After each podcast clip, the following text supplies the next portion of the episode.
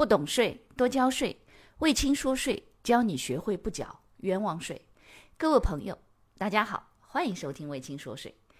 微信公众号、喜马拉雅 FM、知识星球这三个平台统一搜索“魏青说税”，即可收听本节目，并学习与节目内容有关的知识和案例。个人专项附加扣除信息申报后，能不能变更？当然可以。你申报了以后，你去变更申报，因为我不知道你是什么情况下。你比如说，哪怕汇算清缴你提交了，个人所得税汇算清缴提交了，你看专项附加扣除信息这些全部都提交申报了，你要更改也是可以更改的。所有的申报信息，如果你发现有问题了，都可以更改。那么只要记住实事求是就可以了。好，下一个问题，汪老师，我们公司是建筑安装企业。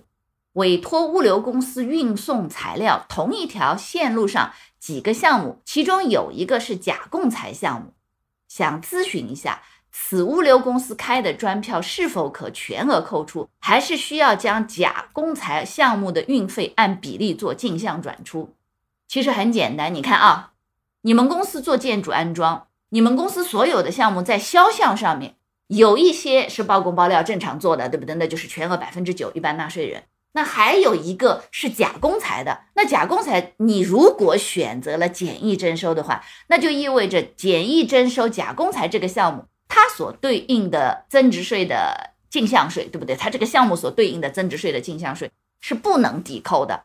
因此，如果你们委托物流公司在同一个路线上运送了不同的项目，有一般计税项目，也有假供材简易计税项目的话，那这种情况，你物流公司的运费的发票不能全额抵扣，必须是按照比例做进项转出，因为简易征收不能抵扣嘛。你这个思路还是蛮清楚的，所以呢，来问很对。好，下一个问题是说。想了解一下纳税义务时间的问题，公司是一月份发货，三月份开票，是不是纳税义务在一月份先做未开票收入，三月份客户要求开票才开票？首先第一个啊，纳税义务时间本身你漏了个很重要的条件，就是你们合同约定的付款时间，比如你们一月份发货，对方是说合同货物验收合格之后，比如说四十五天。付款，那这种情况下就意味着你如果是一月，比如说二十号发货的，那么四十五天的话，到二月二十号就已经到三月五号了，对不对？那这种情况下，纳税义务时间本身就已经到三月份了。那你三月份如果开票，正常一月份发货的时候是不需要做未开票收入，而是到三月五号合同约定的付款时间这个月才作为纳税义务的时间，才要申报收入。那如果你三月份本身就开票了，那也不存在申报无票收入，开了票正常交税就可以了。所以纳税义务时间是需要看两个：第一，销售货物，也就是把货物交付了，与货物有关的风险呀什么的收益已经转移了；第二个，你们合同约定的付款时间，你这个条件没给我，所以我没有办法判定你在一月份是否要做未开票收入。清楚了，把这条补上。好，王老师，我们是一家设备的销售商。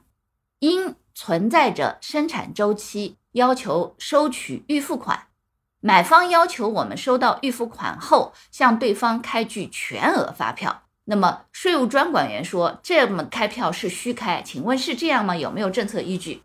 首先，第一个。如果交易是真实的，什么是交易是真实的？就是你们真实是卖设备给对方，只不过有可能你的设备生产要八个月，但是呢，只要对方跟你们签了合同，下了订单，因为你就开始要生产了嘛，对不对？你生产完了以后，你可能再卖给别人也有问题，所以你会说，哎，你要付百分之三十的预付款给我。那这种情况下，对方付了百分之三十的预付款，你全额给对方开了发票，你是开百分之三十的发票，还是开百分之百货款的发票？如果按你说是开全额，是不是百分之百？请注意一点，无论你开百分之三十还是百分之百，只要这笔交易是真实的，也就是说你是真实卖货给对方的，都不属于虚开。专管员这么说是错的，清楚了？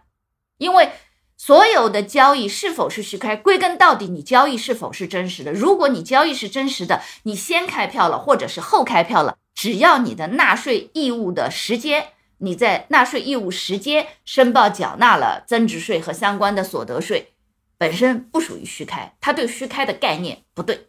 感谢你的收听。如果觉得我的课程对你有帮助，欢迎给我点个赞，并且呢，把这个课程可以转发给你的同学呀、朋友啊、同事啊，甚至老板，让更多的人了解和掌握税务的知识。不懂税，一定多交税。所以听卫青说税，不缴冤枉税。